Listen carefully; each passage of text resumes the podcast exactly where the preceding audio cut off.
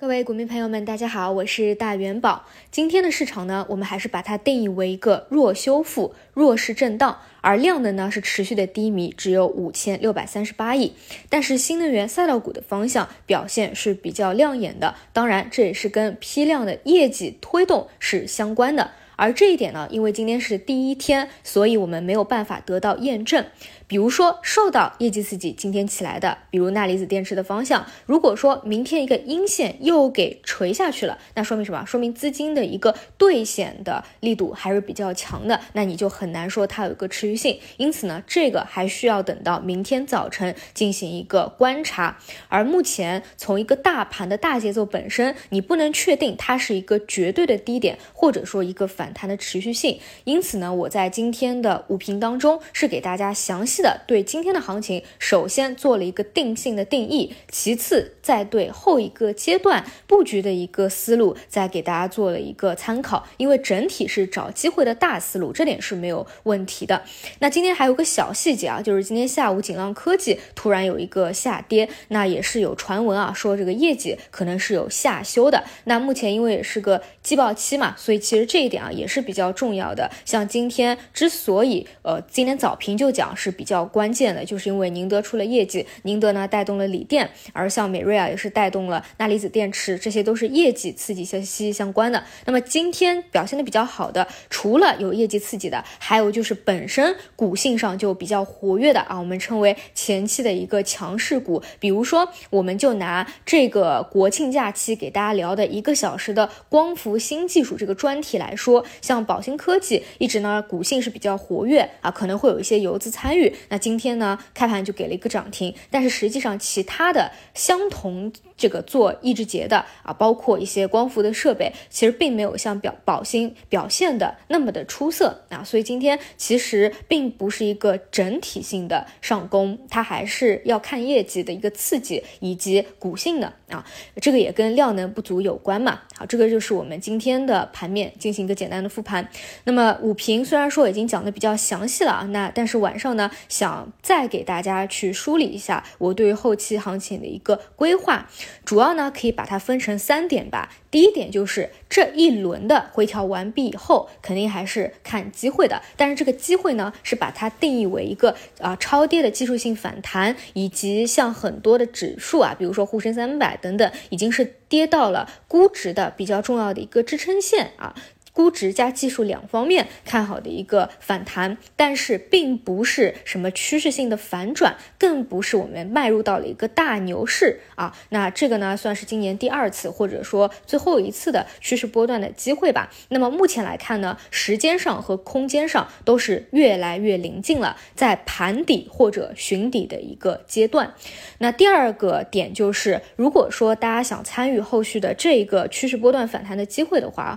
尽量。是在三千点以下，也就是二开头的时候去进行布局，把布局完成。原因就在于这一轮也只是看波段，并不是看什么大机会。毕竟国内国外的不确定性的因素，其实现在还是没有得到解决的。这也因此导致，哪怕有趋势反弹，它上方的空间是有限的，空间并不会大。目前初步啊，第一步先看啊，这后续的反弹能不能够呃达到。六十日线吧，我觉得这是一个比较重的压力位，可能并没有办法得到一个有效的突破。所以呢，如果说你不在三千点以下就完成这一波的布局的话，你等到什么反弹到了三千一百点，那个时候可能就又临近一个波段反弹的尾啊小尾声了。那你再去参与，肯定就是那时候反而就短期的风险要大于机会了，那就又要做反调了。这是节奏上的。那第三点就是一定是要在啊三千点以下这个阶段性。盘底和寻底的过程中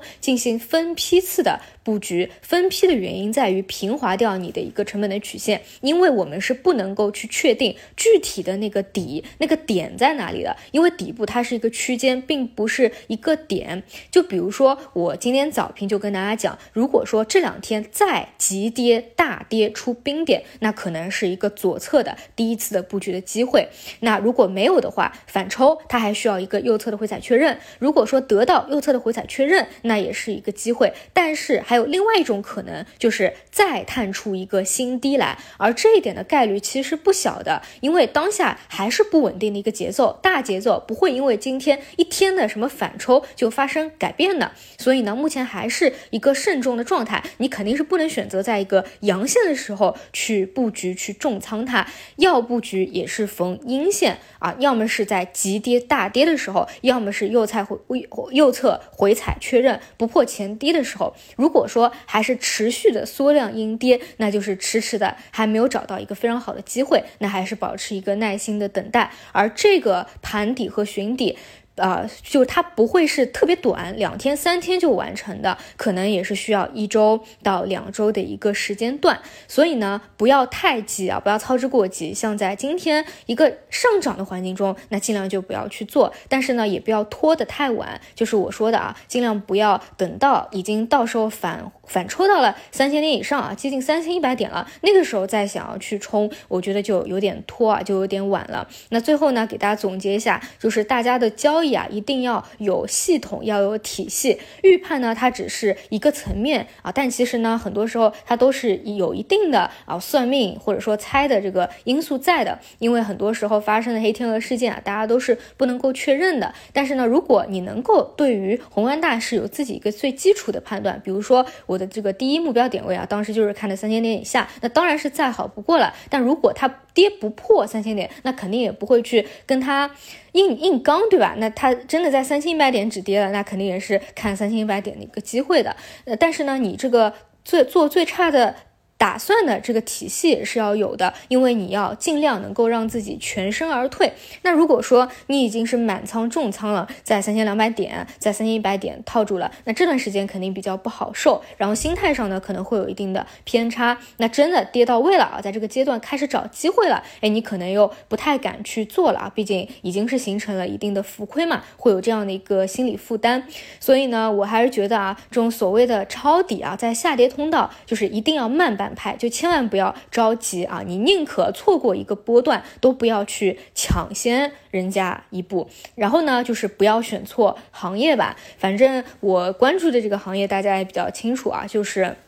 像光伏的新技术啊、海上风电啊、钠离子电池啊这些关注的会比较的啊紧密一点。然后我对如果说之后有这个小趋势波段，我的一个。建议啊，就是尽量不要开超市，就不要太过分散，最好是能够集中一点。就一般来说，我们在一个股市环境非常不好的时候，下跌通道的时候，或者说上升通道，但是你判断只是一个小趋势波段，并不是一个中期级别或者大级别的行情的时候，最好是能够集中，因为你整个环境不好，其实很多是偏向于结构性的行情或者是独立行情嘛。你那个时候开的很多，其实哪怕从概率上来说，你这个跌的可能都比赚的要多，只有说什么，你判断它是一个比较中中期的或者大级别的一个上升的周期，这个时候呢，你稍微分散一点啊，开一个超市，我觉得问题还不大，因为你上涨的概率比较大嘛，很多时候都是一个普涨的阶段啊，所以它。到底是分散还是集中持股？我觉得还是要分时间段、